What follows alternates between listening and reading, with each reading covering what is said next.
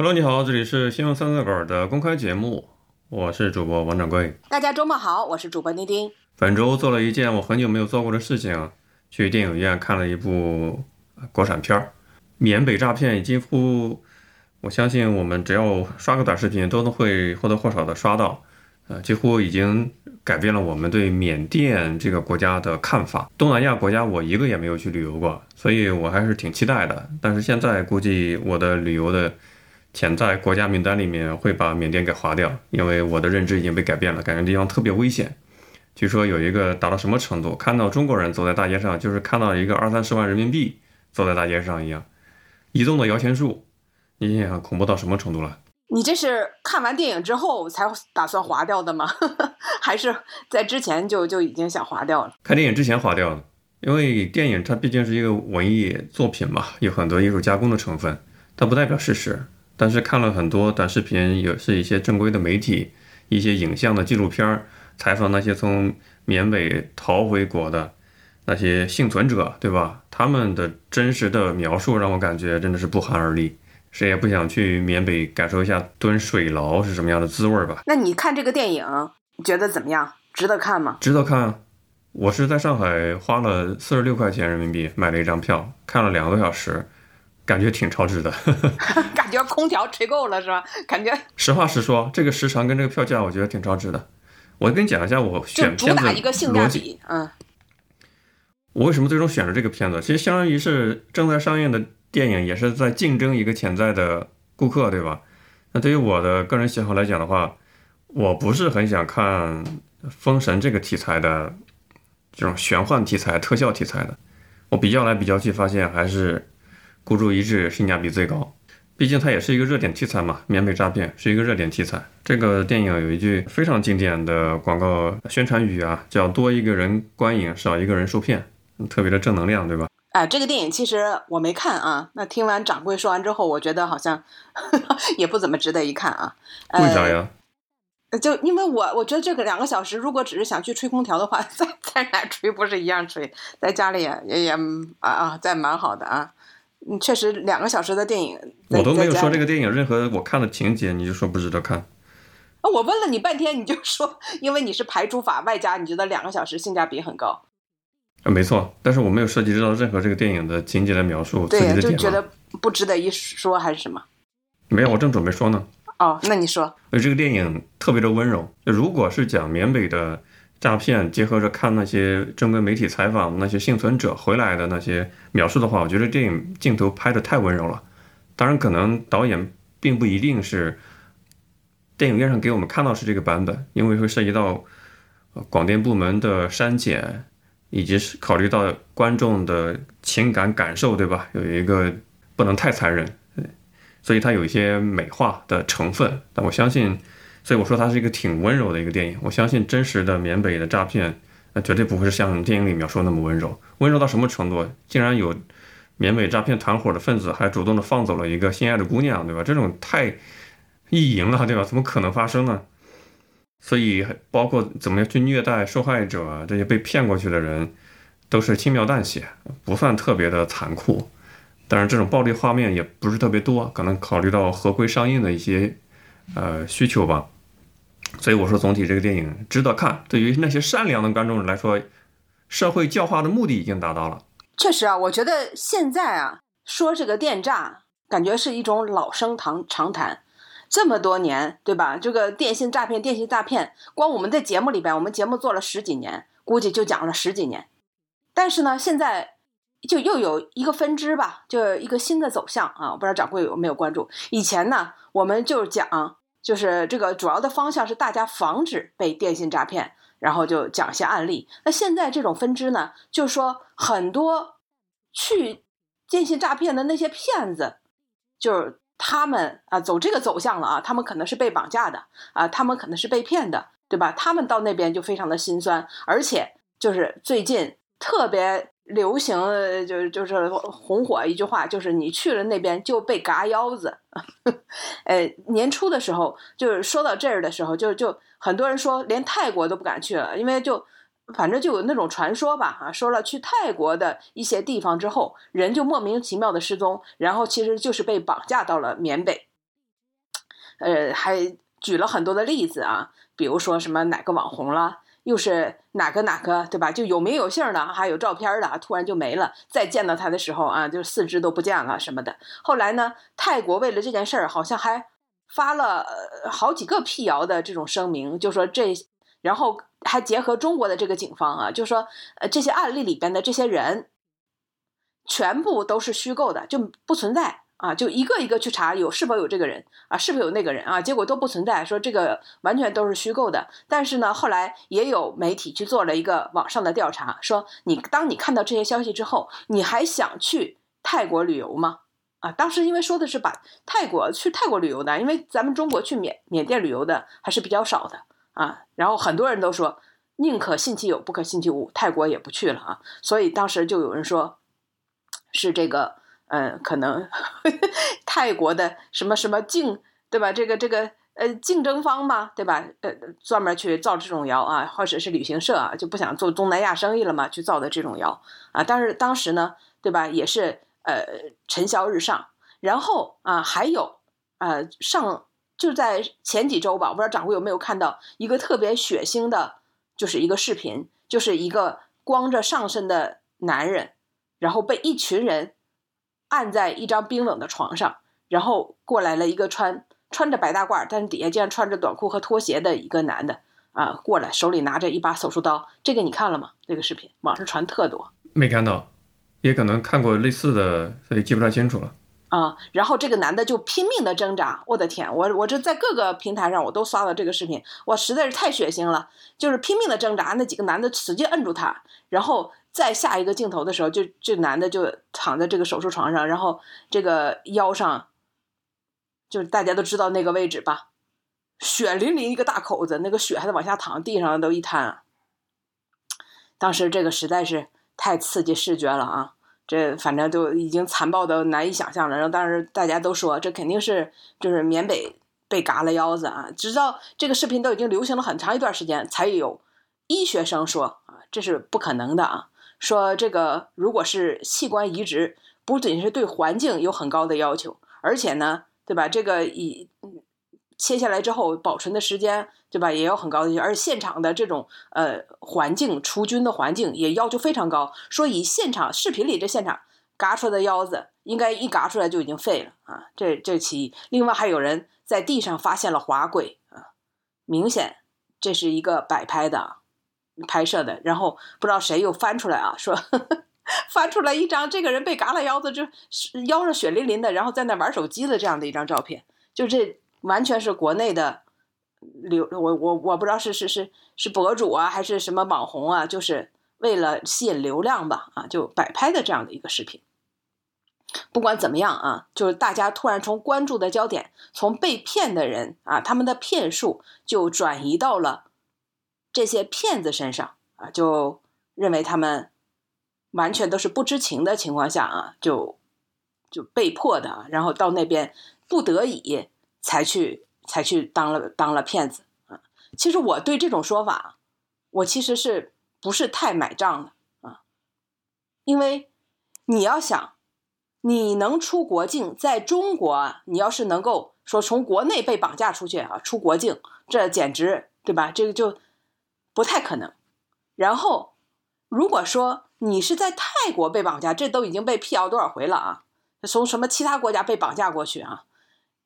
你要说直接从缅甸被绑架过去，我是信的啊，也也许有可能。但你说直接从其他的国家，就直接为了你这个人，为了行走的二十万、三十万啊，铤而走险把你迷晕了或怎么着绑架过去啊？其实这也，我觉得也不是太可信，可信度不是很高啊。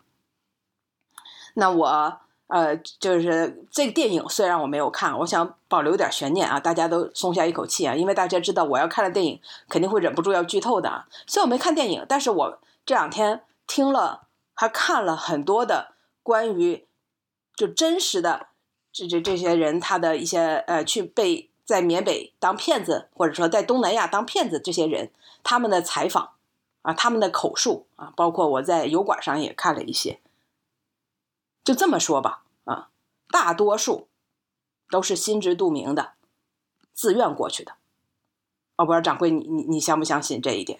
我完全相信，因为我看到了一个深度报道的公众号的长文，嗯，详细分析了一下，那个标题叫“为什么就是中国公安不跨国去救助咱们的同胞”，然后分析了一下这些缅北诈骗集团的人员的构成，呃，很多这个咱不是涉及到具体的地域方面的不同对待啊。看那篇文新闻报道的说法是，很多就是呃云南当地人。还有很多是社会上他已经走投无路了，他可能是欠了别人的债，他生活上已经没有活路了，所以去心知肚明的去搏一把。所以刚才有一个点没跟大家聊啊，我看完电影走出电影院的时候，我就在想，为什么这个电影的名字叫《孤注一掷》？是谁在孤注一掷？如果结合着呃真实版本、新闻版本的，不是那种抖音自媒体煽风点火博取流量的那种描述的路径的话，这个孤注一掷其实很多是诈骗分子的孤注一掷，给自己的人生命运搏一把嘛，觉得可能是能够翻身，或者说能够解决自己暂时的生活中的困境的一个方法，所以叫孤注一掷。这是我一个对电影名字的一个感受。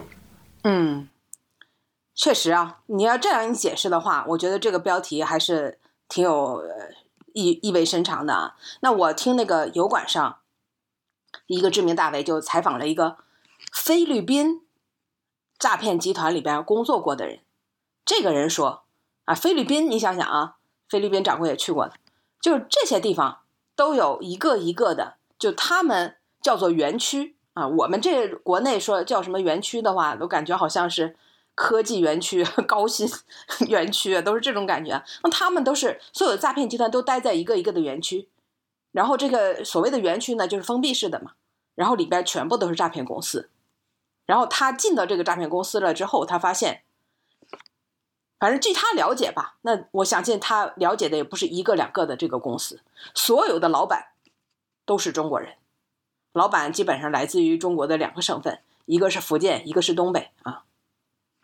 然后里边的那些员工，我们就所说的诈骗分子，百分之八十都是中国人。那我们也能想象到，对吧？他们想骗的人，想骗的对象，也都是中国人。说老板也是中国人啊，这个员工骗子也是中国人，要骗的也是中国人。啊，就有这样的一个形式，百分之八十，那可能还有百分之二十，可能来自于呃中国台湾，还有什么呃这个马来西亚啊一些一些地方吧，也就东南亚或者是这些周边的。那这样的一个情况下，那当然我们最关心问题就是这些人是自愿的吗？绝大多数都是自愿的，因为他们没有什么技能，也没有什么学历啊，但是又又想去赚钱。所以，就算他来了这儿的时候，他不是为了赚钱的目，就是为了诈骗啊，可能不以为诈骗公司，那他也知道自己做的事儿，他不是合法的。那我在网上也看到了另外一篇啊，就是说一个人的自述，就是说自己怎么被骗到缅北去的啊，他就说呢，他是在网上看到了一个广告，一个视频，就是说你如果就是跟我来西双版纳，对吧？那么我就能让你保证每个月的收入都能上万，那对于他来说就是一个没有学历、没有技能的人。然后啊，他就想着，大不了我就当去西双版纳去旅个游吧，对吧？我那我就当玩一圈吧，我没有去过云南呢，所以他就去了。他去了之后呢，你想想，他说下了车之后，呃，下了火车之后，就有一个没有车牌的人呃接他，然后呢，直接就给他呃驶入了。他一看。都是铁丝网，他猜啊，这可能是边境吧。然后那个铁丝网的下面有一个水泥的管道，只能容一人通过，对吧？然后大家就一个一个的过去，他就爬过去了。你说他不知道这是在出国境吗？所以说他是被骗的。其实我觉得就是，可能他可能没有想到，去了那儿环境那么糟糕，对吧？这个要求那么苛刻啊，这这可能是。被骗的方向，但是他知不知道自己去做违法的事儿呢？那我相信他是知道的。后来呢，他说他回的被赎了嘛，家里出了四十多万，把他赎回到国内。他发现自己的手机朋友圈，他终于拿到自己，就发现这个诈骗团伙在他朋友圈里又在发一些就是所谓的招聘广告啊。他说这种他已经不希望别人再上当受骗了啊，然后他就把这个删删了。当然，当时做了一个截图，我一看啊，就当然他不能说是骗子了。对吧？就不能说带你去去做诈骗了，但是你听他这内容啊，跑腿带货，一趟四万五。那么说是呃，从云南西双版纳全程都有专业人员带着出入境，过边境线到泰国背各类名牌手表回来，一次背三十到一百二十块，一块的利润一千五百元啊，出境来回三天左右，一趟可以赚。四万五到十八万啊，工资以现金的形式发放啊。那个到了之后，看货物是否属实啊。如果说这个属实，就当场发现金，然后呢还报销来回的费用啊，等等吧。还有说专业老师傅带着出入境，每次都会保证你出行的安全。哎，你想想，写的非常全啊，写了十几条。他说：“你看看到这样的内容，非常的诱人吧。”很难让人不上当，但是你看看这，这不就是虽然说没有说去诈骗，这不明显也是违法的吗？所以真的，就我对这些真的到了缅北的人，我其实是不是很同情的。今天说了一些可能自媒体的视频宣传以外的真实的一面吧，可能真实的一面会让一些人不太舒适啊。当然呢，也咱们也不能够说因为呃一个群体，然后。认为全全部的都是这个样子的，对吧？因为也有确实是天真的受害者嘛，也有这种情况。有的人呢是心知肚明，意识到这是自己在干什么事情的。呃，各种类型的人都有啊，不能够以偏概全。比如说，跟大家举个例子啊，我们录节目的时候是八月上半旬嘛，八月十一号的时候就有一个新闻，就是本周发生的新闻，在云南大理发生的。相信一些听众也有看过，一个十二岁的女孩慌里慌张的跑到加油站。求助说：“姐姐，我可能被骗了，赶紧替我报警。”啥事儿呢？这个小女孩才十二岁，轻信了她朋友姐姐的谎话，跟四男一女驾车几百公里来到了这个地方，就是边境嘛，靠近边境往那边赶的嘛。到高速路口这边的时候呢，骗子误将穿制服的收费人员当成是警察，害怕了，将女孩放下车逃逸了。便利店的老板赶紧打电话，然后警察迅速的把这个涉案的车辆，在国内抓一辆车还是很容易的，给抓获了。经过一查，发现确实是一个人口诱骗。如果这个女孩救助不及时的话，很可能就会诱骗到缅甸。这是人民网的微博发的消息，所以确实有很多人是被骗过去的，不是有意为之的。这是一方面啊。与此同时呢，还有另外一批人，他真的是知道自己在干嘛。他就是为了孤注一掷去赌一赌。我跟大家说一个事情啊，这个也不涉及到地域歧视，这也是新华网、人民网这些官方的媒体报道的，这不是我主观臆测的。孤注一掷这个电影里面有一个细节，可以跟大家透露一下：所谓的缅北的这些工业园区里面，诈骗团伙他们骗了所谓的大鱼，对吧？大鱼上线上钩了，骗个几百万，骗个上亿，他们都会放烟花庆祝。有一个细节是，他们确实骗了一个八百万的一个标的物，是吧？然后这个工业园区的老板斯斯文文的戴着个眼镜，怎么庆祝呢？那个镜头啊是非常意味深长的。这个一晃而过，你可能如果不加细想的话，就不知道导演其实在隐隐约约在说传递一些信号。这个园园区的老板或者说这个管理人员吧，职业经理人吧，给大伙炒了满满一大锅的。辣椒炒肉，你看到这个画面的时候，你会怎么想？家乡味儿吗？这个导演其实是在暗示这个园区的，他不是老板，因为他上面还有上级嘛。所谓的这管理者、职业经理人是湖南人。我这说这话不是说空穴来风啊，跟他举，跟听我接着讲，不是你猜测的是吧？湖南有好几个地方被称为诈骗之乡。这个你知道吗？有一个地方，丁丁你还去过？哎，这还真不清楚啊。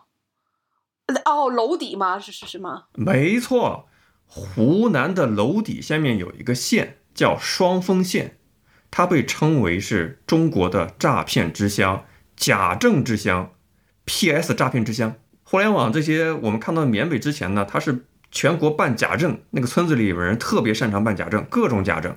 后面呢，有一年，我说丁丁是不是还记得有一个？中国的官员被 PS 淫秽照片被敲诈勒索的新闻出来了，官员还也比较心虚嘛，可能真干过这个事儿。但是那个照片呢，其实是假的，PS 的 PS 是谁做的呢？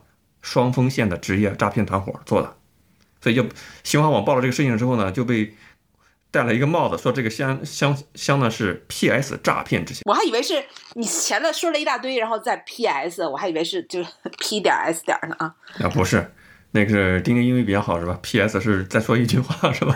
附赠的一个意思。对对对，这个湖南娄底下面的双峰县呢，是之前啊，之前是国家级重点贫困帮扶县，当地人很穷，所以如果你行走在双峰县的街头的话，到处可以看见那些政府贴的标语，什么标语呢？全民总动员，严厉惩治电信网络犯罪，坚决打击利用 PS 技术合成淫秽图片敲诈犯罪，这些横幅标语，被公安部定性是什么呢？被公安部明确确定是七个全国地域性职业电信诈骗犯罪源头地之一。不是他就在本就在国内诈骗是吧？他不是跑到缅北去诈骗，还是说他大量输出？嗯，人家是有输出的。你在犯罪，公安部门有职业的专门的犯罪打击各种运动嘛？那你也要与时俱进，对吧？那我跟你讲，以前人家是办假证的，各种假证。那现在呢，与时俱进了呀，电信诈骗是跟着时代发展的。对他去了就是缅北，他们也有自己的同乡会呗。我看那个当时那个新闻报道有一句话让我印象太深刻了，怎么说呢？记者新华社的记者去采访双峰县这个诈骗这个镇子里的人。本地人说骗不到钱，没脸回家过年。天哪，都有事业心了是吗？广州日报的记者曾经也去采访过，说本地人随便拉一个都是祖师爷级别的，都是可以到外边传道授业解惑的是吧？当然，我再再说一下，公安部找了五到七个是地缘性的啊，就是特定的区域诈骗都已经。成了一个支柱产业了，是吧？双峰县只是其中之一，还有另外的地方，咱就不点名了，避免引发一些家乡情怀的人的心理不适啊。嗯，所以你知道，你知道很多在中国的这个 外交使馆办护照的，有些特定的地方，河南的某一个地方，福建的某一个地方，他们申请签证是很难被批下来，直接上黑名单的。为啥呢？因为 过往的一些不堪的历史是让他们很谨慎，让这些。这个外交部门的大使馆很谨慎啊，这个我倒听说一个段子啊，哎这个可能也是开玩笑啊，就说福建人就是能不能去美国啊，不需要大使馆同意，只需要妈祖同意。这个你听说过吗？早上拜了妈祖，晚上就上船。那这个这个我不知道是是是段子搞笑还是什么，就是说这个这个福建一些一些村落吧，就是他们已经根本就有很。畅通的水路啊，在那边也有很多的接应啊，这个 都不需要走常规的路啊。呃，确实啊，妈祖同意就行。在过去，说实话啊，很多穷山恶水的地方，老百姓要谋一个活路。对。而且中国的一些自然地理的环境决定着，他们确实活路挺少的。啥意思？在中原地、华北地区，土地的肥沃是让很多家庭是耕读世家。就种地的话，是它可以养活自己的，但是在祖国咱们九百六十万平方公里土地上，有一些它没有良田，它大面积的无法耕垦的山地环绕，它要么出海捕鱼，要么就是偷渡去东南亚、欧美国家打黑工来挣钱。所以，其实如果你去福建的福州啊、厦门很多地方，中国比较早的。基督教堂都是那边建起来的，为啥呀？因为那那帮最早的一批偷渡客在国外耳濡目染，生活习惯也变了，也把外汇源源不断的寄回到家乡，在家乡盖了很多西式的小洋楼。反倒是我这么说吧，在中国改革开放之后的这些我们经济发展的一部分，其实是这些最早的偷渡客贡献出来的，甚至说社会风气的变化也是他们贡献出来的。我看过一个呃央视的纪录片啊。这央视的纪录片就是讲，就是美国的，就是跨越南北的那个铁路是怎么修建出来的。说那里边饱含了中国民工的血汗。那一开始的时候呢，就是这个呃，美国啊要跨越它的南北啊，就是特别的艰险，就里边有特别多的高山啊什么的，反正就根本就开不过去。美国的工人也不会可能冒着自己的生命危险啊去干这件事儿。所以呢，当时呢那个美国铁路公司呢就到处去招聘啊，高薪去招聘，就招不到美国人，谁也不想为这事送命嘛。结果当时有一些偷渡过去的福建的中国人，然后他们。在在当地，他们本来就是洗洗盘子啊，就都是你知道不，都是传帮带嘛，对吧？他们都是本来就是做点什么家族的，跟那边就打打黑工啊什么的。结果看到有这个消息之后呢，那他们就报名了啊。那当他们也是，对吧？一个一个团队过去的，结果他们就不怕苦，不怕牺牲，就是反正就是什么天险他们都敢上，就攀着岩也要把那个钉子砸进去那种。结果就就受到了这个美国铁路公司的。所有的这些人，美国人都刮目相看，真是不得了。然后，当然了，他们付出了很多的生命啊，同时也赚取了呃，就是第一桶金吧。然后他们就把这个消息告诉家乡，家乡的很多这个年轻人啊，就一批一批乘着船，都大家都懂的啊，就来到美国，就加入到了这个美国修建南北铁路这个大军当中。后来，当这个美国铁路通车的时候，就现场好像还邀请了很多。中国人当时他们还梳着辫子啊，就现场这个剪彩，就是没有他们的话，呃，这这央视这么说的，可能就没有美国南北铁路这么这么这么大的贡献。当然，这个刚才我觉得掌柜说的有很有道理，就是我们呃，因为有一些地方他的人不得不去求一个生存啊，那他们可能到美国，对吧？就变成了中国的第一批移民啊，在美国，那也给美国人留下了非常。勤奋能吃苦啊，这样的一个印象。但我们又话说回来，又说到这个缅北去诈骗呢，对吧？这可能也是我们的一次这个劳工输出吧啊，但是可能就完全是走向这个相反的方向啊。我听这个呃，我看了好多关于这个自述啊方面的这些，确实是像掌柜说的，有人是被骗去的，被谁骗的？不是被骗子直接骗的，是被自己的。什么亲朋好友，对吧？闺蜜、以前的同事说：“哎，我这边有挺好的生意。”以前呢，这种骗法都是骗啥？都是骗到广西去做传销。现在呢，就直接往国外骗了啊！就是说你这是 IT 工程师啊，我们这边倒也直接说，我们这边就是博彩业啊。但是你来我们这边都是合法的啊，就做一些博彩，对吧？这个你到我们这边收入挺高的。你看我现在一下子我都鸟枪换炮啊，就是。自行车我都 都变四个轮了，等等等等，就这样去把一些人啊，确实有一部分呢是是骗到那边去，但是到了那边之后，啊，我听他们这个说法，其实是他们是有报酬的，就他们骗成功了之后，大概他们能自己拿到百分之七到百分之八啊，就就也会给他们一些提成。所以，而且再加上他们还有底薪啊，所以他们也不是到那里边去啊，就白给人家去干这个活儿。所以你看，他们说是那些话术，其实也都是加入了他们自己呀融会贯通的呃个人的这个想法。毕竟骗成功了，他们就是有收入的啊。而且，就是他们呃也说，为什么就是搞这个全封闭的这个园区，也不是仅仅是为了怕他们跑。而是怕他们一旦离开了这个园区，就不会特别专注的，就就去就去研究和搞这个聊天这个诈骗，必须给他们一个完全封闭的环境，让他们脑子里面整天想的就是这些啊，才能创造出这种高效益。竟然有这样的说法，听着像是中国的高压环境下的高考 冲刺班一样，对吧？二十四小时在学校里面不准你出来。也没法去翻墙去网吧是吧？就不让你被其他的事情分散了你的注意力，比如说，万一爱上个谁呀，对吧？谈个恋爱，或者说你真的出去赌博了怎么办？啊，你把钱都花光了怎么办？啊，等等啊，就呃也是这种约束啊。但是你在那边好像工作到一定的时长，比如说达到了一定的收入这这这个这个业绩吧，他们叫业绩啊，也也是可以。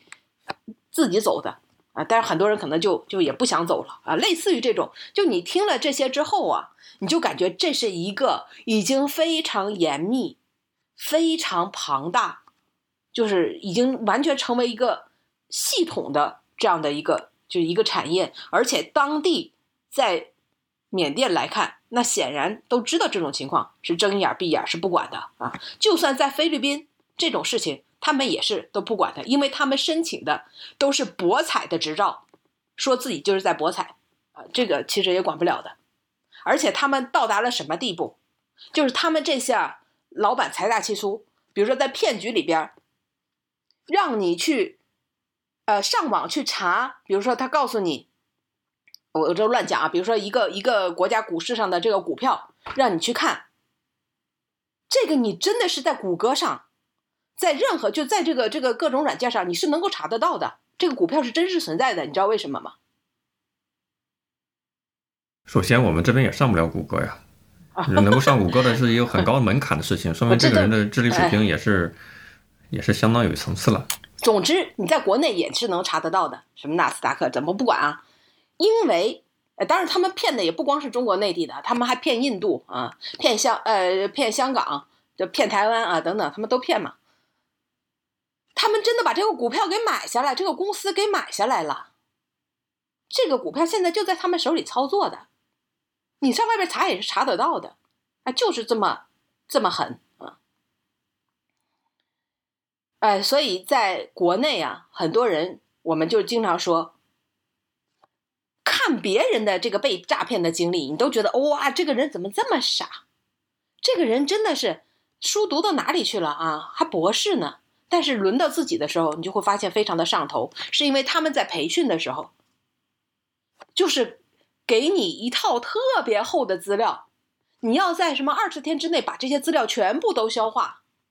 他们有一套完整的这个培训的这个思路，而且呢，你一去之后，他们就已经把一个养的非常好的号给到你，这个号里边，对吧？你的什么朋友圈啦，你这那都已经非常好的人设，这个他都已经形成了这个产业链，就是你一去，这一线都已经成了。流水线一样的，你只要把自己安插在当中就行了。甚至他们，比如说养号这种东西，都不他们自己做了，有专门的公司，你知道不？这是个产业链，就专门公司负责养号，这一一串一串的，就是到了他这一级别，他们这边可能就不用那么长的产业链啊，就什么都做啊，就直接把这号拿过来就行。所以他们这个都已经经过千锤百炼总结出来的一套规章，就是一套这个。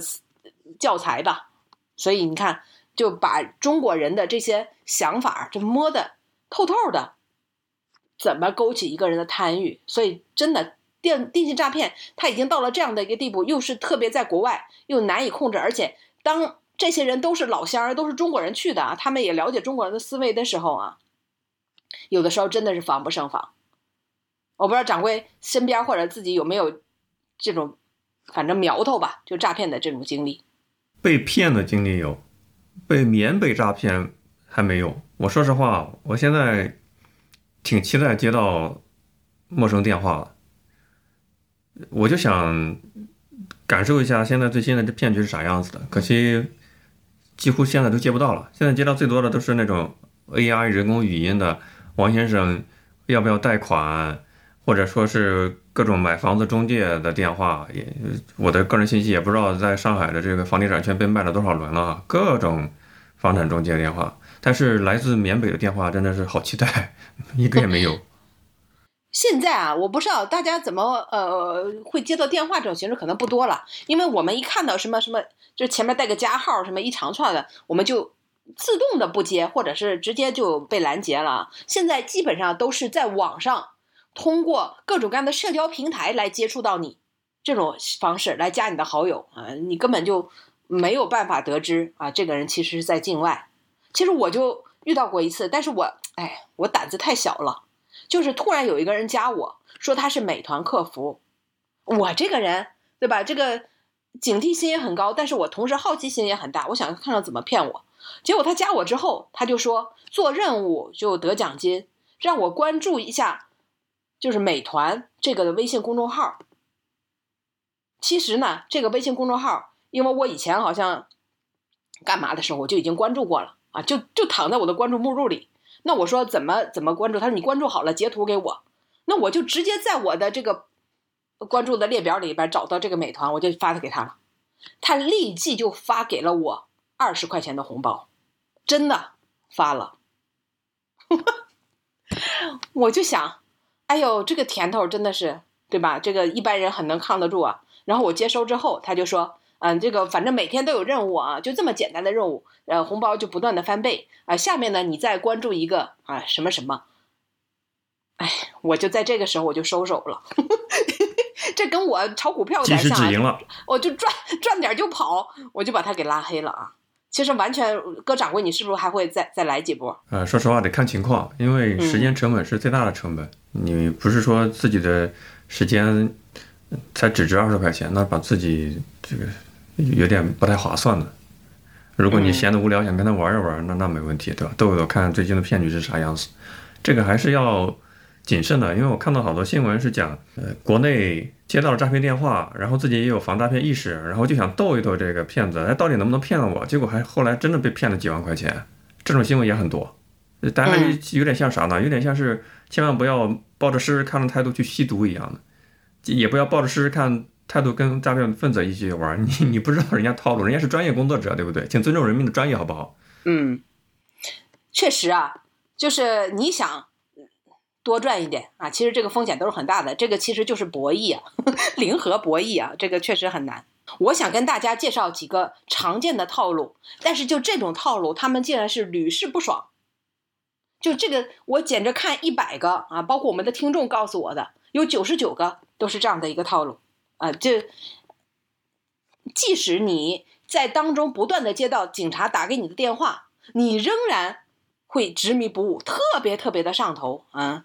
那其中呢这个套路就是这样的啊，比如说有一个姑娘啊，她在微博上有人就加她私信，就说给她发私信，就说哎，看她的发的照片什么的，挺喜欢的啊，就想跟她做个朋友，这是特别常见的场景。或者突然有人加你微信说，哎呀，我好像加错了啊，你是李总吗？哎呀，你看我加错人了，要么。你这是缘分，要不咱们聊聊啊？就基本上就这种啊，就在社交平台上的一个偶遇。然后这个人呢，就开始展开他的人设了啊，高富帅啊，他就说他在广州做 IT 公司，就的任务呢，就是在网上啊做线上彩票和这个博彩网站。说呢，我们我做的这个就是 IT 嘛，我都维护正规网站啊。然后当然了，对吧？就有一搭没搭的聊。结果突然有一天啊，这个人说，这个常见的方法都是。哎，我马上要去哪儿出差，到了那儿呢，我这个网上网就不方便，你能不能帮我操作一下？或者另外，呃，一种说法就是，我们这个公司有一个漏洞，我一直这么操作的啊，结果呢，就是反正那天我突然操作不了了，你帮我操作一下，我很相信你的，我觉得你是一个好女孩，也不会对吧？坑我，就把账号和密码，一个网址加账号和密码就给到他，就说，你看我，反正我那个账户里是有钱的啊，就绑定了我的银行卡。呃，你在呃，我给你个数，到时候你就买这个，对吧？或者说你在那一天你就帮我买哪个股票，类似都是都是相同的这个说法啊。你帮我操作一下，你就你就想着，反正我闲着也是闲着，就帮他操作，反正也不用我的钱，对不对？然后你就操作了，一操作不得了，咔一下你就看他就赚了，赚完了之后啊，他还说打个电话说，哎，我还上不了网，急死了，你帮我提个现，然后啊，你就帮他提现，一咔就写提现成功。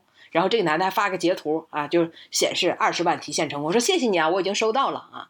就一开始他不会告诉你的，你不要也没有说你也来玩或怎么样，你帮他操作个两三次。那么这个呢，这个姑娘呢，她就想着，哎，看这个平台也是个公开的平台，那我偷偷注册个账号呗。她就注册了一个账号，做账号，她就下了个一千五就。花了一千五赌赌注，对吧？这个博彩的网站嘛，他就试了一下，他就想你买啥我买啥，你不给我个数吗？号吗？那我也买这个号啊，他就买了，结果咔嚓一下他就翻倍了啊，就赚了四五四千，正好赚了四千块钱。然后他想着，我提现试试，咔嚓一下到账四千。你说说，这种感觉怎么样？是不是挺容易让人上头的？那他觉得这个随便玩玩也没有错，对不对？结果第二天。再往后啊，这个男的就说：“你再帮我下注什么号的时候，他发现他这个级别玩不了了，必须得到一个什么中级啊，原来是初级，那你想下这个注啊，必须到中级。然后他就问这个男的，这男的说：“哎，那我带你玩吧。这个初级呢，这个中级呢，你只要投十万块钱就可以了，对吧？”他说：“那我没有十万呢。”那男生说：“这个话你听啊，我真心的朋友没有几个啊。通过和你的接触，你已经算是我最好的朋友之一了。我对你的感觉也非常好。这样吧，你有多少钱你就放多少钱，剩下的钱我来帮你补上，然后等赚了钱，你再把我那部分钱还给我就行了。”这女的说：“我的天哪！”咱俩网上素昧平生，你都愿意给我这么多钱？那男人，我也不是傻子呀，跟我处不来的朋友，我也不会帮的。你看这话术，对吧？我是信任你才跟你说这些，否则你觉得我会拿几万块钱去吧？去去去去做这种赌注吗？我不会呀，不是十万吗？这女生说，那我就有一万。那男说，九万我给你掏，你就拿一万块钱进去就行，怎么样？就这个套路，就是这个一切一切，你都感觉特别的舒服，没有一点让你感觉到不舒服的地方。素昧平生的就帮你补了九万块钱，就让你进到了这个 VIP 室啊。然后呢，跟他说，到了这个 VIP 室之后啊，就会有很多的活动，你要去问客服最近有什么活动。这个活动啊，错过了，他每天都是限时的，一小时、两小时的，错过了就没有。结果一问客服，今天晚上果然有活动，就是下一。返三，呃，就类似于这种，但是呢，有有门槛的，比如说要十五万，你才能够参与这个活动啊，马上就能返回到你账户里边。这男的就说：“你赶紧啊，这种这种机会，这种活动，我好几年我都没有碰到过了。今晚就一个小时。”这女的我真没有钱，我哪有钱？我一个打工的。这男的说：“微利贷，什么什么什么京东白条，什么借呗，花呗，给他提供了一个蚂蚁贷，巴拉巴拉巴拉，你都去贷一贷呀。”然后他就说：“哎呀，那我。”我就我都没有贷过这么多款，我欠这些钱合适吗？你看，然后这男的就说了：“你看啊，这些话术都已经存在了。”他就说：“释迦牟尼不是说过一句话吗？无论你遇见谁，他都将是你生命中该出现的人，绝非偶然。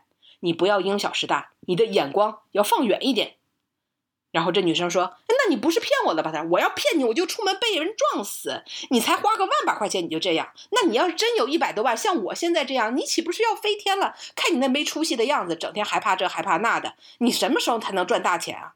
让我怎么说你？我好累呀！就这话术，你听听，他都一套套，就是你开始就被他 PUA，被他洗脑了。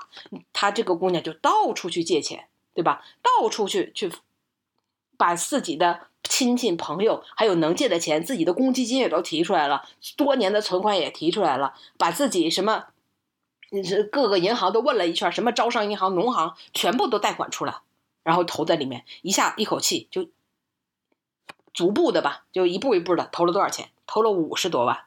最后他想提钱的时候，你以为这个套路结束了吗？哎呀，错了，这个杀猪盘刚刚进行到高潮，他想提现。告诉他不好意思，人客服说你涉嫌非法洗黑钱，对吧？目前你的这幅款项已经被冻结，你必须在四十八小时之内成功解冻，否则的话这笔钱就被没收了。那他说要需要怎么解冻呢？需要缴纳百分之二十的解冻金。他的当然了，这个骗子又跟他说啊，你能借的都借，这个时候不借，你什么时候能借啊？怎么的？你把你家的房子抵押了吧？你把你的车抵押了吧？对吧？就各种诱惑啊，然后呢，他终于把这个百分之二十的税啊，这个这个解冻金给交上了。又说你的账户现在处于这个异常状态，因为你在央行有违规记录，所以你还要需要交一个百分之十的保卡费。天哪，这这还仅仅是开始啊！然后接下来又说，你现在保卡费交了没问题了，但是你的钱必须要上交，就是国税。国税，他就说了，你必须上税嘛，赚了钱给国家是应该的，你就应该缴这个税，缴这个税缴多少呢？还要再缴百分之二十的税。缴完了税之后啊，他又说，因为你现在提现是可以的，但是钱太多啊，一下子没有办法转到你的账户上，那么我们将亲自派人来给你送现金。我们来这几个人啊，这个现金你要给他们六万的出行费。那个结果出行费之后呢？他说：“哎呀，我们被扣在百关海关那边了，又要交三万的关口费啊。”过会儿又说：“这个被海关也扣了，还要再缴纳二十百分之二十的个人所得税。”就一步一步，他想的是什么？我如果这笔钱不交，我前面的钱全都没了。都已经到这一步了，我就孤注一掷吧，我就倾家荡产。我反正已经到这步，我已经不能回头了，我必须把这个钱交上。他一步一步的就继续在交啊，他都已经不知道自己交了多少钱了。最后人家跟他说：“你的这个税啊，我们是交不了，我们只交了公司这部分的税，你还要再交八十六万相关的这个费用，你才能把这个钱提出来。”然后他就吓哭了，跟他妈一说，他妈说：“你就是被骗了呀，你怎么到现在还没想明白呢？”而他在整个这个被骗的过程当中啊。就这么长时间，警察不知道打了他几遍电话，他还跟那个骗子说：“真搞笑啊，老有警察给我打电话，是怎么回事啊？他们老说我上当受骗了，你说他们是不是有病啊？”就整个这个过程，一直到最后，他实在是一分钱都榨不出来的时候，才能幡然醒悟。但当然了，已经为时已晚了。丁丁的演绎非常精彩啊，基本上是把一部分电影的情节所谓的展示出来的套路给大家呈现了一下。所以电影里面有一个经典台词啊。就是这个，工业园的经理说：“不是我们坏，是他们太贪。”你感觉这个经理给自己洗白的话成立吗？不是我们这些诈骗分子坏，是他们太贪。所以有一句话我觉得挺对的，就是千万不要去考验人性。这里边其实涉及到人性啊，就是人性贪欲啊，这个这个这人人人的这个七情六欲里边，这个贪。就是人的本性，你不要去考验他，连医院的院长都经不起这个考验，扣了我们这个会员节目的题了。你何况一个普通人呢？他就是不断的挑逗你的贪欲，而且呢，还有在其中加上各种各样的情感，复杂的情感在里面。比如说爱情，骗子常常跟你说，你把这个钱赚了，对吧？他说我这个是工作人员，我不方便。但是你把这个钱赚了，将来咱俩在海边买个房子好吗？把你的父母也接过来。我没有父母了，我就想照顾你的父母，可以吗？就你想想，咱俩未来的房子在向我们招手，再加上这里边每次让你掏多少钱的时候，骗子都说他来承担大部分，对吧？你交小部分就行，他来承担大部分。然后他就说，他为了这个钱，工作都要没了啊，什么什么。呃，警察也在找他什么的，让你增加一种什么感情？负罪感、愧疚感。他把种种人的本性都揉捏在一起，就是一旦你进了他的这样一个套路，再加上人贪欲，只是我觉得只是一个导火索。再加上人有很多，比如说就不甘心是不甘心呐，对吧？这个嗯不就不想止损，就是只想把本赚回来，就这种我不知道赌博的这种心态吧，种种的感情交杂在一起。其实并不能说啊，怎么着啊，只是说这个人性是不能考验的，而且千万不要认为，就是你的知识水平和你防诈骗的能力是一致的。我觉得完全不尽然。一个读了几十年书的博士后，可能都没有一个天天听我们节目的小学生对这方面的知识，就防诈骗的意识要强烈。就是你得。睁眼看看外面的世界，知道现在外面世界的险恶，我觉得也是很重要的啊。你看啊，他就防不胜防。我再给掌柜举一个例子啊。他说有一个男的，男生，他是非常白领，你知道吗？就是觉得自己也是非常睿智的人，平时根本对那些鸡零狗碎的，对吧？这个这种蝇头小利一点兴趣都没有。但是呢，他是一个大龄剩男啊，他去婚恋网注册信息，结果啊，就有一个人说，特就是一个同性啊，就跟他说，哎呀，你看你也在这儿找啊，我在哪儿找呢？就是挺好的，就在这网站上就跟他讲，然后给他说有一个全国单身女男女约会的软件，就是呃你。你去下载吧，真的很多人都在那儿找，这边的几率低，那边的几率高啊。他就想，哎，不就下载一个婚恋网站嘛，这能有啥，对吧？多一点机会，对吧？早一点脱单，这不挺好的吗？然后他说，刚开始要他充会员，这也是常规操作呀，几百块也不多，他也没有多想。然后呢，就在那里啊，开始填资料啊，就把自己的资料都填进去了，什么收入是多少，有没有房，有没有车？你想想，这是为啥？这就把你的个人信息。全部掌握在手里嘛，知道你是不是条肥鱼嘛？你要是根本就没有钱，人家也懒得理你啊。你看，这就开始进套了。进套了之后呢，人家一看可能他条件还可以，就拉到了一个大群，里边有两千多号人呢，可能 不会有一千九百九十九人都是骗子吧？啊，每天中午十二点就会恭喜谁谁谁步入了婚姻殿堂，大家一起恭喜他们啊。第二天呢，又推荐又说啊，谁谁谁牵手成功啊，群里边真的是非常的活跃呀。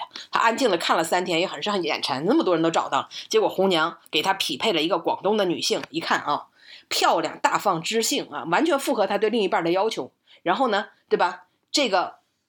这个人就说：“你想跟他聊吗？对吧？你想跟他认识吗？线下约会，你就要跟我们的红娘拿一个约会卡，就是为了保证线下约会的安全。毕竟人家是单身女性嘛，别出啥事儿。你要必须拿了我们这个约会卡，互相都有这约会卡见面，这才能保险。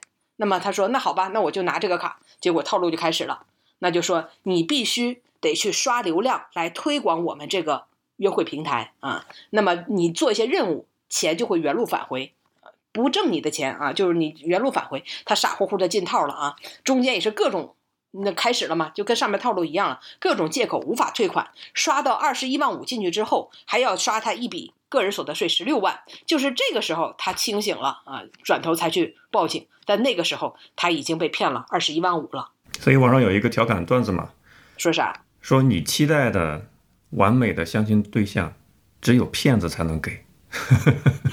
你在现实中是找不到的。嗯，确实啊，因为人家说，就只有骗子才符合你择偶标准。是啊，只有骗子才能满足。你想想，是不是你得考虑一下，是不是自己？然后我就看那些骗局啊，我就很奇怪，不是很多都是以谈恋爱为目的嘛，从来没有见过面，也没有视频过，然后你就心甘情愿的相信他，为他打款，为什么呀？后来我发现了，其实这个骗子啊。就当然，他们也是套路被培训出来的嘛，对吧？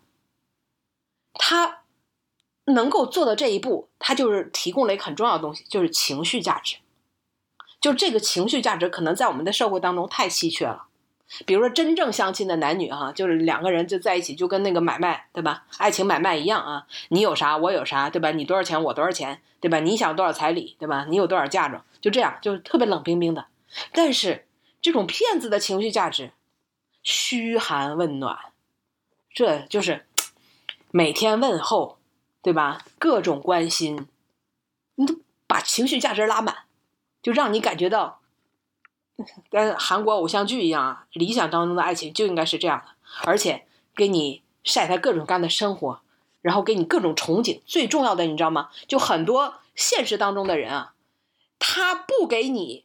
展示就憧憬未来，他不给你明确的未来的这个指示，比如说，我将来一定会给你什么什么啊，对吧？我一定会让你过上什么样的生活？现在人们都很很吝啬自己的承诺的，结果人家这个骗子呢，那对未来的期许承诺给你画大饼，我天，那真是画的是这这大饼是又大又圆，什么未来我要跟你生三个小孩，对不对？然后。什么？你你未来我们要盖一个别墅啊，这不一定要自己盖房？这个房子前面对吧？种两棵树，一棵是枣树，另一棵也是枣树。丁丁非常漂亮啊，演绎的太完美了。对啊，就给你各种期许，你知道吗？就是我们不是最想听到的就是承诺吗？就是你想负责任吗？你不是想耍我？人家说我就是奔着结婚来的，我就看中你人品好啊，你长不长相我都不重要，你什么离婚带个孩子我也不在乎，我就看中你这个人。天哪！那真的只有骗子才能给了啊！嗯，可以补充一下，我身边有被诈骗的人，骗了十多万，因为他也只有十多万，支付宝跟各种网贷的额度凑起来，呃，怎么被骗的呢？是网络赌球、赌博、赌球。我比最关心的其实是资金的流动。大家知道，境内境外的资金流转是非常困难的一个事情。虽然骗子可以用微信啊、用打电话的方式跟你沟通，但是钱这个东西是一个很核心的。你不管是在传销系统，还是在诈骗系统里面，钱的流动是一个很核心的问题。它怎么自由的出境流动？我就问他你是怎么充钱的？他给我看了一下他充钱的截图，我也是大开眼界啊。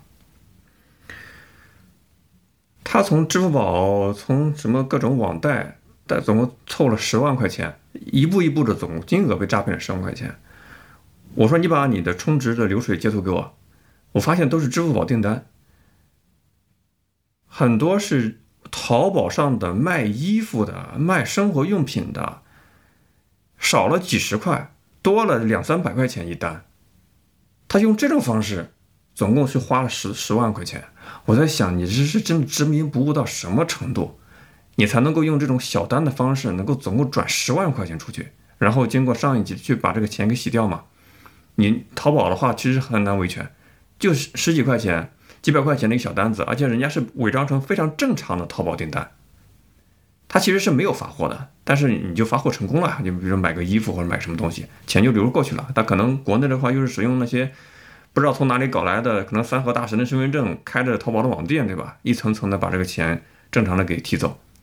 那不得几百单啊！这搞下来几几百单都没有醒悟。我看到他给我转的这些支付宝的订单截图之后，我真是气不打一处来。你是说你这个人执迷不悟到什么程度，才能够总共转了不知道多少单，才能凑出十万块钱？太恐怖了！这个心已经完全被，哎，被被洗洗掉了，蒙掉了啊！猪油蒙了心。我想跟大家讨论一个问题，这个问题可能比较残酷。有一种观点就是所谓的社会达尔文主义。我们虽然不是生活在自然世界里面，要为了一口吃的拼得你死我活，但是我们生人类生活在社会之中，社会呢也会有，按照他们这派的观点，有所谓的优胜劣汰。你比如说，毕竟不是所有人都可能有足够的智力水平，或者说受教育水平，或者说是各方面的反诈的意识，他总会被另一帮人收割，用各种方式收割。有的是交智商税的方式，有的是被诈骗的方式，总会有各种方式去收割你。那么在这一派人看来呢，他就比较淡化所谓的人道主义的这种道德啊、同情，他们就认为你被骗其实是活该的，因为你不被这个收割，你会被另一帮人收割，因为这就是社会里面的社会达尔文主义，你是会被优胜劣汰的，因为你的能力水平不够，你活该被骗，你早晚会被骗。因为你的认知水平就在那个状态，不是这个缅北收割你，就是可能其他的诈骗分子国内的收割你，比如说保健品，对吧？比如说其他的这种赌球。我想问一下我们听众朋友，你对这种观点会怎么看呢？也可以关注我们的公众号“酸菜馆播客”，在本期文章下面发表你的个人的看法，对吧？这就这个观点其实是挺残忍的。虽然我们会出于人的善意、善良，对吧？出于人道主义的关怀，觉得应救则救。对不对？这是人的善是一种本能，但是你抛开这种感性的因素的话，真的，你可能从小到大也见过很多人倾家荡产被骗，各种方式也确实是一招不慎满盘皆输，把自己这个整个命运、人生的路径都给改变了，也这种新闻也是屡见不鲜，对吧？我是觉得呢，就是人性真的是有弱点的，那你这种弱点啊。就被利用的时候啊，其实我就就是每个人都应该提高警惕，来，你就是不让让自己的弱点那么轻易的去暴露。我觉得这是现代人啊，就生存法则，这是一个生存法则。你刚才说啊，就这些人不在这儿被骗，在那儿被骗。但是如果你现在在现在这种社会上生存，你就应该有这种自保的意识。如果你这也没有，那你就像是一只没毛的。猴子或怎么着，你你你已经不适应这个这个，但是这个毛你是可以自己买件衣服给它穿上的啊。你比如说这个啊，我觉得现在这个电诈比以前更可恨，就在于在没有网贷之前，他只是骗光你的钱，骗光你家人的钱，但是骗没了就没了，对吧？只是让你一朝回到解放前。但是现在呢，你知道很多人他骗的是谁？洗脚妹，骗的是谁？这这种打工仔打螺丝的。他说我我我一个月工资就两千，我跟你说，这些人现在根本就骗子，根本就不会觉得你这种人没钱，他会引导你去贷各种各样的款，就算再没，就对他们来说，就是一个身无分文的人，在他们来看来，可能也价值三十万，就至少一个人都能敲出三十万来，他们会给你提供一大堆网贷的清单，没有关，你大学生没有赚钱，哎呀，没有关系，我告诉你怎么搞到钱。这其实这是最可恨的，什么信用卡这那借呗花呗，全部都让你套现。在一个本来啊还没有进入社会，或者说呢在社会底层没有什么社会经验的人，都能被他骗到啊！这个其实我觉得是最为可恨的地方。以前我们觉得呢，道义有道，你杀富济贫，对吧？你骗那些特别有钱的人，大家也不会有什么就是特别同理心或者是共情。但是现在他真的是大小不吝呐，就是只只要你是是正常的一个能够带出来钱的公民，对他们来说都是大肥肉啊。我觉得这个其实是现在的一个变化。所以从老到小，从高到低，无论社会上什么样的人群，你都要有一个防诈骗的意识。我觉得这才是能在社会上生存的。那我举呃举一个例子，就是说，你知道现在啊，在就算你翻墙出去了，你想翻墙出去的人，应该也都是有一定的知识水平的吧？但是你知道现在在呃推上啊，Twitter 上有个横行遍野的这样一个骗局，就是黄推，你知道吗？推特现在已经沦陷了，各种黄推，而且都是加了小蓝条的认证的，全部是蓝 V 认证的黄推。对，就只要是中文的中文啊，你想想什么人在骗中文的？我看了外文发的下面都没有，就中文的，不管是什么 BBC 了什么这那，就是你官方的号，你不管只要是中文的下面全部都是黄推，前十几条全部都是黄推。那你以为都发的都是那种特别裸露的吗？啊，错了，不是各种贤淑的啊，各种看上去大方得体的、端庄的啊，就说什么什么呃，我是老师了，什么就想加加个人聊聊，很多人就加呀，就觉得认识一下也挺好啊。然后你加他的目的不是很简单吗？你不就想看个片儿吗？或者跟他裸聊一下吗？哎，掌柜，你知道这个骗术是啥吗？先听听钉钉的版本吧。就这个的套路啊，是这样的，就是你加了他之后哈，你不是想跟他裸聊吗？那对方呢就。各种不方便啊，不是就然后就是一定也不能上你的这个就是什么，就要求你必须开 QQ，就上你的 QQ。我我猜想啊，可能是 QQ 能查到你的个人信息，或者能查到你的通讯录，就一定要你上 QQ。上 QQ 之后呢，会跟你说想跟你一起裸聊，对吧？他说，呃，我想看看你的。那人说我不方便，他没关系，你到旁边找个车上。能看看你就行啊，我就想看看你。这个时候你不就是精虫上脑吗？对各种温柔的，对吧？这个对方你也觉得我要表达一下我的诚意，你就露出了自己不该露的东西，对吧？然后你就在这个聊天框里边不是发出去了吗？一瞬间人就换了，就告诉了我已经掌握了你这个裸聊的视频。也掌握了你的通讯录，谁谁谁谁谁是不是你们单位领导？谁谁谁谁谁是不是你同学？谁谁谁你不都备注了吗？是不是你爸你妈啊？如果你交四千块钱，假设交四千块钱啊，那我这些我就删了，就当没这事儿了。我给你个账号啊，否则的话，这些人马上就会收到。你不，那想着破破财免灾，就打了个四千块钱，你觉得也不多，结果过一会儿。人家说，刚才那是我们这个就是底下的小组长啊，我是现在是他们的我的上级，我是他的上级。现在这个东西已经到我的手里了，我你要是不给我转两万啊，那我这个立即就发啊。你的通讯录现在都在我手里，你五分钟之后他们就收到了啊。你还想不想这做人了，对吧？你想不想社死？要不想社死的话，两万打过来。他想那四千我都交了，那我就再交个两万吧。过会儿过来说啊，这我是他老板，不交五万这事儿没完。你看。就一步一步的，最后你就是他都交了十几万了，还没有结束，这个时候他才觉得自己上当，要去报警。这就是黄推的这个套路啊，就只骗中国人。因为中国人的性羞耻，可能在老外的话发个这个有啥呢？那真的就是你是不是抓住了你的软肋，抓住了你的弱点？这个整个发的这个视频里边只有你自己，没有对方，对吧？让你发个视频过来看看你，我好想你，巴拉巴拉，你知道吗？那各种。那个话术，然后我还去看那个，就油管上，我刚才说，就采访那个菲律宾的，就是电诈团伙，人家就问他，你就跟我说，在你们那个里面到底有没有女人？一个都没有啊，全是男的，冒充的都是女的，一个男的都没有。你看到那些什么所谓的视频了，全都是假的，对吧？要么就是现成的，要么呢，他们就。找当地的这个女的，就不在这个园区里边，就你直播开着镜头就行了，就假装你在对面，话都不是这个女的发的，人家语言都不通，好吗？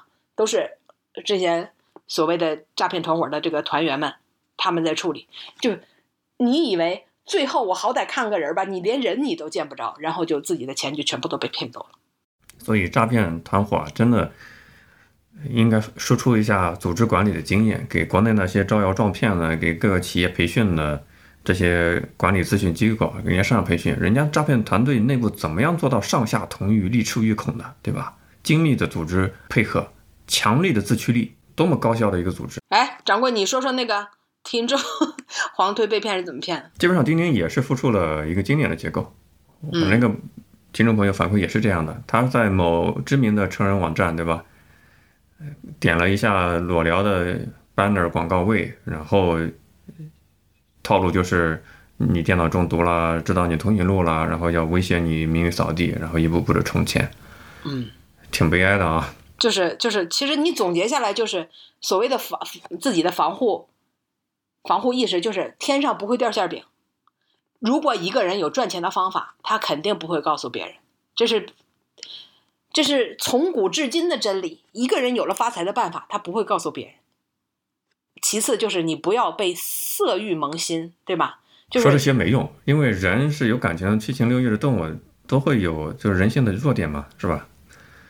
而且人的大脑结构很有意思，你的负责逻辑理性判断的区域呢，就前额叶嘛，它的区域是我们人类这个物种真的是能够统治整个地球所独有的一个高级的部位，但是在呃这种紧张啊、情绪激动啊情况下，你的大脑前前额这个管理的区域是会被劫持的，就你大脑的另外一部分区域会劫持它的功能，就是所谓的人的爬行脑这部分，我们基于最原始的、最远古的这种基于情绪反应的那部分，会会会会劫持你的理智控制那部分，所以等到冷静下来之后，大脑的那个劫持解除之后，你的理智又恢复上来了，对吧？就是所谓的贤者时间嘛。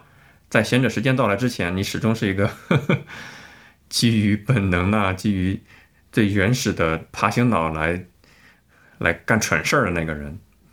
这是大脑的一些生理上的一些弱点吧。所以，所以恋恋爱脑是真实存在的。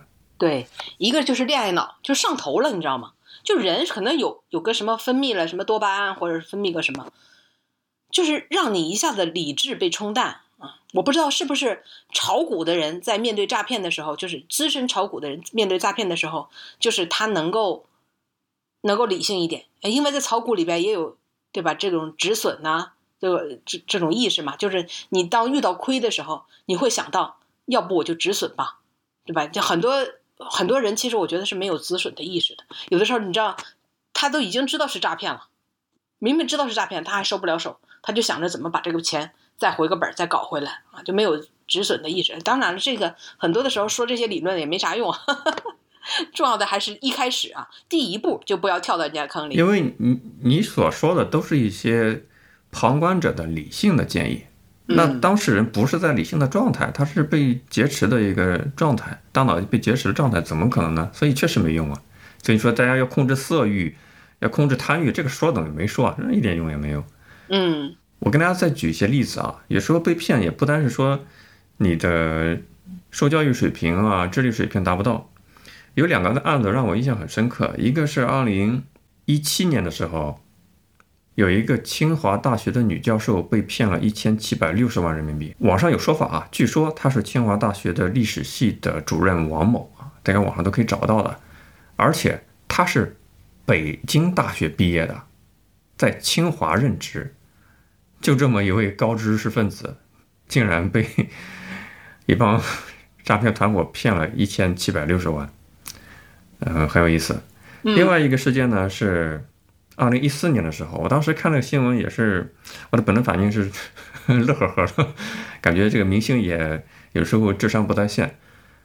二零一四年的春节期间，汤唯就是《色戒》里面那个汤唯，对对，我想起来了。去上海市松江区当地的派出所报案，说自己被电信诈骗了，骗了多少钱呢？不多，二十一万。记者知道这个消息之后，赶紧去采访啊，发现汤唯的经纪人开始出来了，确认啊，确实是呃汤唯女士去松江区的公安局报案了。然后呢，汤唯情绪目前稳定，是经纪人当时的说法，哎，真是把我逗乐了。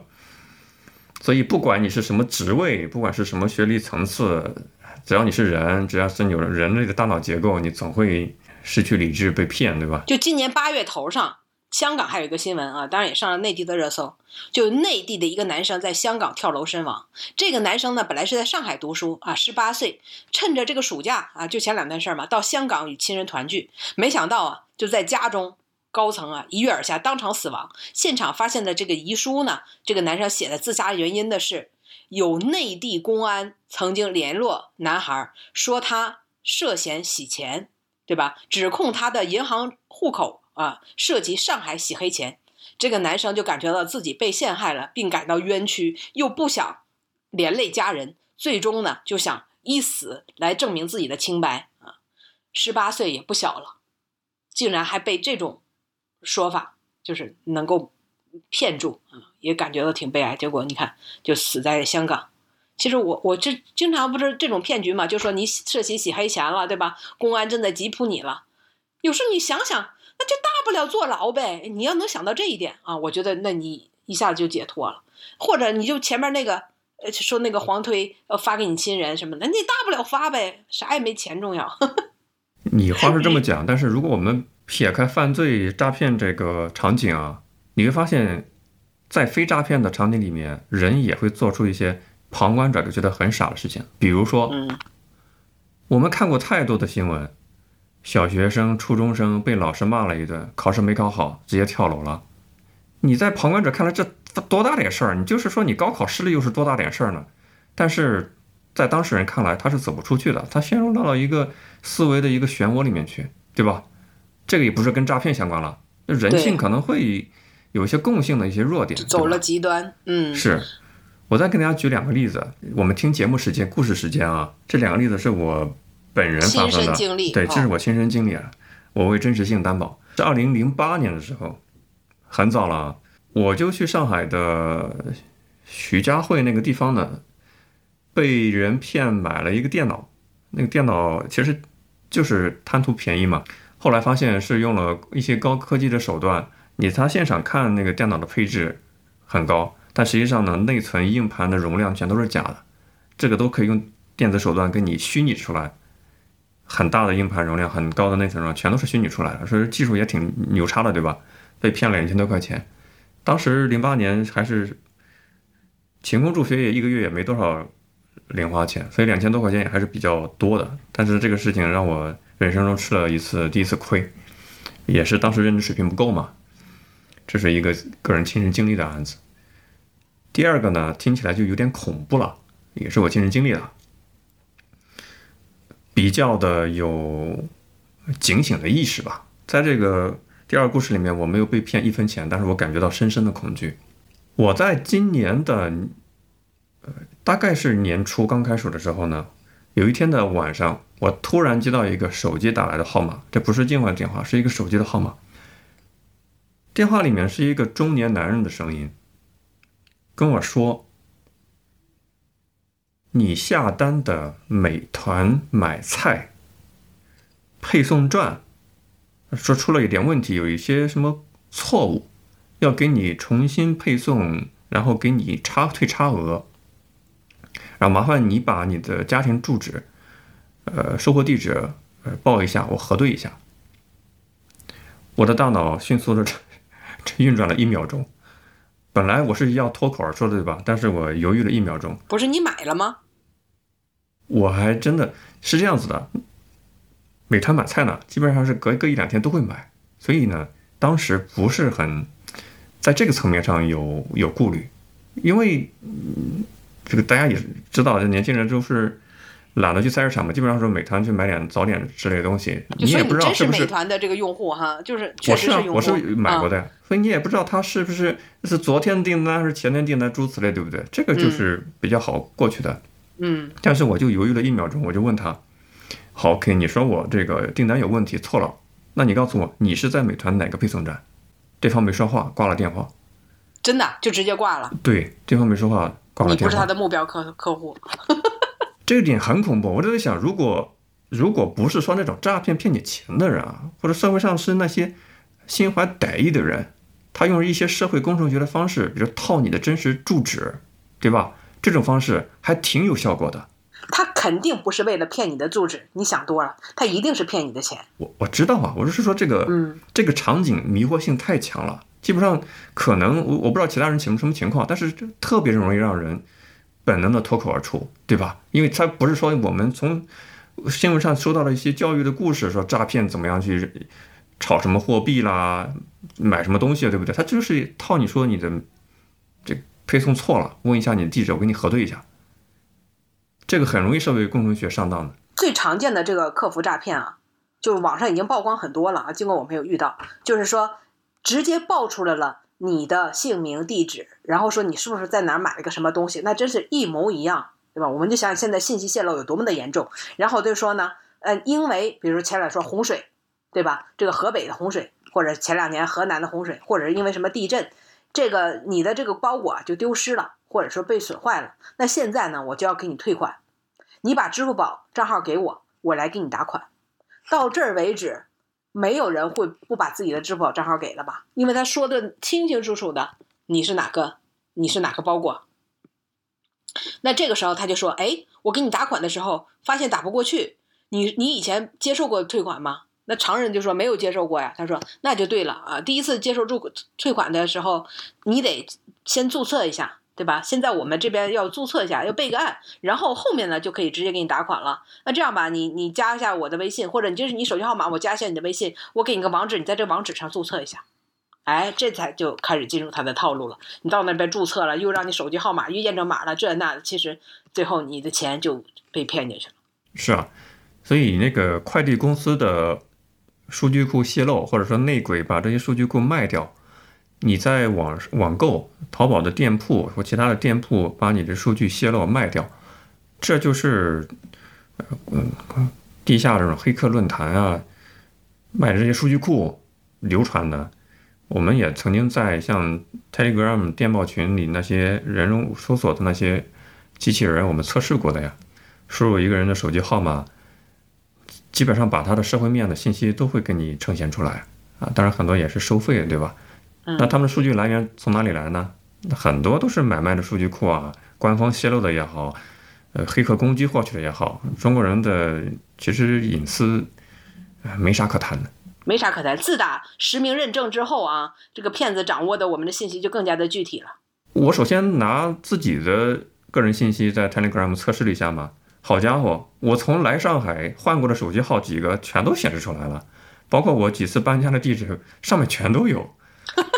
直接躺平吧，直接摆烂吧，哪有什么隐私可言？没有隐私可言，所以大家就长一个心眼儿啊。呃，如果真的接到这种电话，比如说不是有人 跟骗子周旋，骗子一说啊什么什么你你已经被缉捕了，对不对？对吧？你已经在什么黑名单上，他就说，嗯，是我杀人那事儿吗？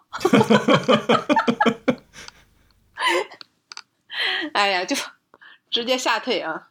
好多调侃是说跟对面沟通用这样的话说，你在那边挺辛苦的吧，早点回国吧，是这样说嘛？对吧？没错，还有人跟他们聊天呢，说对，给你给你多少提成啊？你的指标是多少啊？等等啊，有的时候还还真的会跟他唠两句啊。当然这个这显然啊，知道这些的都是经常听我们这种节目的人啊，所以才能耳聪目明，而不是两耳不闻窗外事啊。很多东西真是课本上你永远也接触不到的，很多。傻白甜的小粉红留学生也是被诈骗团伙盯上的，呃，怎么讲呢？大肉吧，肥肉，怎么想收割的？一说你涉及到洗钱什么的，对吧？你心里边总归是想想也有可能的啊，我们也懂的。我在伦敦的时候就收到过诈骗电话，我当时是非常非常气愤。就我收到那种电话呢，我就知道它是诈骗电话，但是我很气愤在于呢，我在伦敦的大半年，我是使用当地的运营商。一个网络运营商的这个 SIM 卡叫 GiftGaff，这又便宜又好，对吧？流量又又又够用。我在临快要离开伦敦的前两三个月，我的突发奇想呢，我想换一个运营商，我就换了，应该是联联通在英国的运营商吧。我刚换了那个 SIM 卡，第二天我就收到了那个诈骗电话。告诉我说你有一个包裹怎么怎么地，好多留学生会收到这样的电话，说你有一个包裹又是什么什么违禁品啦，或者怎么样的，或者护照有问题了。然后说你要去伦敦的什么什么地方要处理，我说我就在伦敦，你告诉我那个地方在哪里，我现在就去。对方就愣了两秒钟，就挂掉电话了。我当时气愤不在于我收到这个诈骗电话，而是气愤在于我换了这个 SIM 卡运营商，咱们中国在境外的这个业务的这个运营商，对吧？我我就收到这个诈骗电话，说明什么？很简单，说明我的个人信息被泄露了呀，说明他们有一些方式来直接转了这个数据啊，到了他们这个诈骗系统了，开始查人嘛。基本上实时的，我觉得是实时的啊，你在这边一买，那边就同步了。我这是非常非常气愤，就是你用了那么久的当地的服务一点问题都没有，也没接到什么诈骗电话，但是一换了，对吧？咱们国内品牌境外业务的，就立马收到诈骗电话。我气愤是在这里，真的是不争气。